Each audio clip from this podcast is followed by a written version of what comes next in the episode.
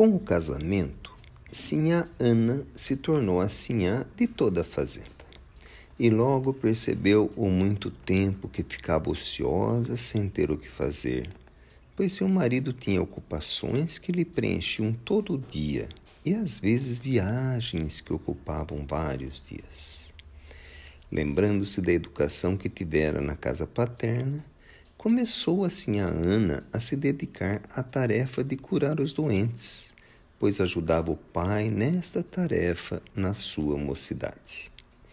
Não se importava se era um branco ou um negro, e quando a doença surgia, lá estava a Sinhá para ver o que, no que poderia ajudar. Permaneceu nessa tarefa mesmo depois que lhe nasceram os filhos.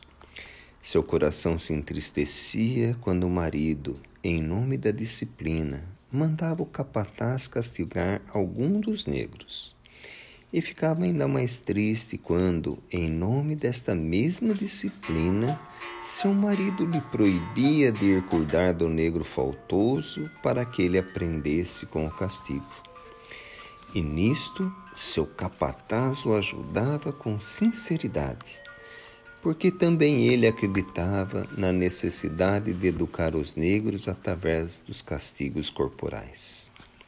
Mais triste ficou ainda assim a Ana naquela tarde, em que o negro castigado era o negro Alberto, porque esse negro era quem mais ajudava a Sinhá a cuidar dos doentes.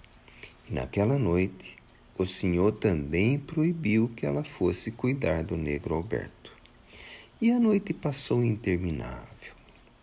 Aguardava ela que o negro fosse aliviado na reunião que ela sabia que ele frequentava durante a noite. Mas o castigo tinha sido tão intenso que ele não tinha nem sequer conseguido ir à reunião à volta da fogueira. E na manhã seguinte, foi surpreendida com a voz do capataz a conversar com o senhor na porta da casa grande. Senhor, me perdoa, mas hoje eu não tenho condições de trabalho. Meu filho pequeno se encontra prostrado, com muita febre, eu preciso ajudar a cuidar dele. Se puder, eu queria pedir que o senhor autorizasse a dona Ana a ir à minha casa ver o que precisa ser feito. O patrão chamou assim a Ana e pediu que ela acompanhasse o capataz. E ela foi. E viu um quadro realmente assustador quando se deparou com a criança em febre na cama. Saiu imediatamente e foi a senzala à busca do negro Roberto. E lhe disse: Se levanta dessa cama já, porque preciso de você. Vai buscar a planta que sempre usamos nos casos de envenenamento, porque o filho do capataz deve ter comido alguma planta ou fruta que não devia. O negro Alberto olhou para ela apavorado e lhe respondeu: Mas sinhá, olha como estou. E foi o capataz que me deixou assim. Eu queria conversar sobre esse castigo que recebi.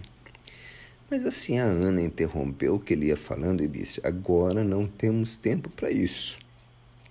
Corre, vai buscar a planta e fazer o chá, porque a vida de uma criança depende da tua rapidez.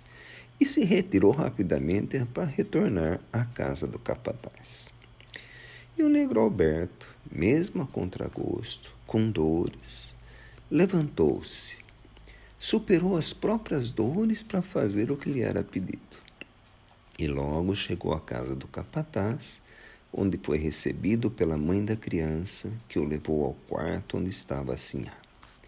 E desde aquele instante, por quatro dias e quatro noites, ficaram os dois, a Ana e o negro Alberto, cuidando da criança.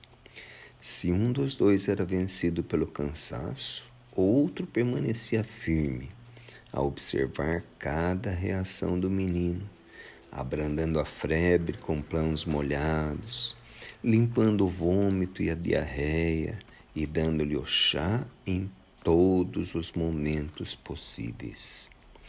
A própria mãe da criança não podia ficar junto o tempo todo porque tinha os outros filhos para cuidar. E o capataz Tinha seus afazeres junto às plantações e os animais, tendo que sair e voltando ao entardecer para saber como estava seu filho. Mas no quinto dia, a febre amenizou de vez. A criança sentiu fome e a sinhá lhe deu um mingau para comer. E depois de comer, o pequeno dormiu pela primeira vez um sono sem sobressaltos, um sono que se percebia era de refazimento.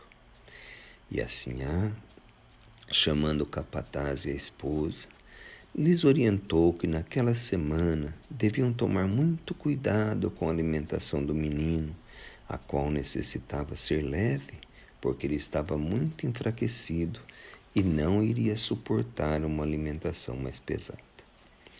E falando diretamente ao capataz, lhe disse: Espero que tenha compreendido a necessidade de aliviar o sofrimento dos outros e não aumentar o sofrimento com castigos excessivos. E pelo lar que ele lhe dirigiu, compreendeu ela que ele tinha entendido perfeitamente o recado que ela estava lhe dando. E tendo saído da casa, junto com o negro Alberto, lhe falou: Bom, agora temos tempo para conversar sobre o teu castigo de outro dia. Ainda quer falar sobre isso?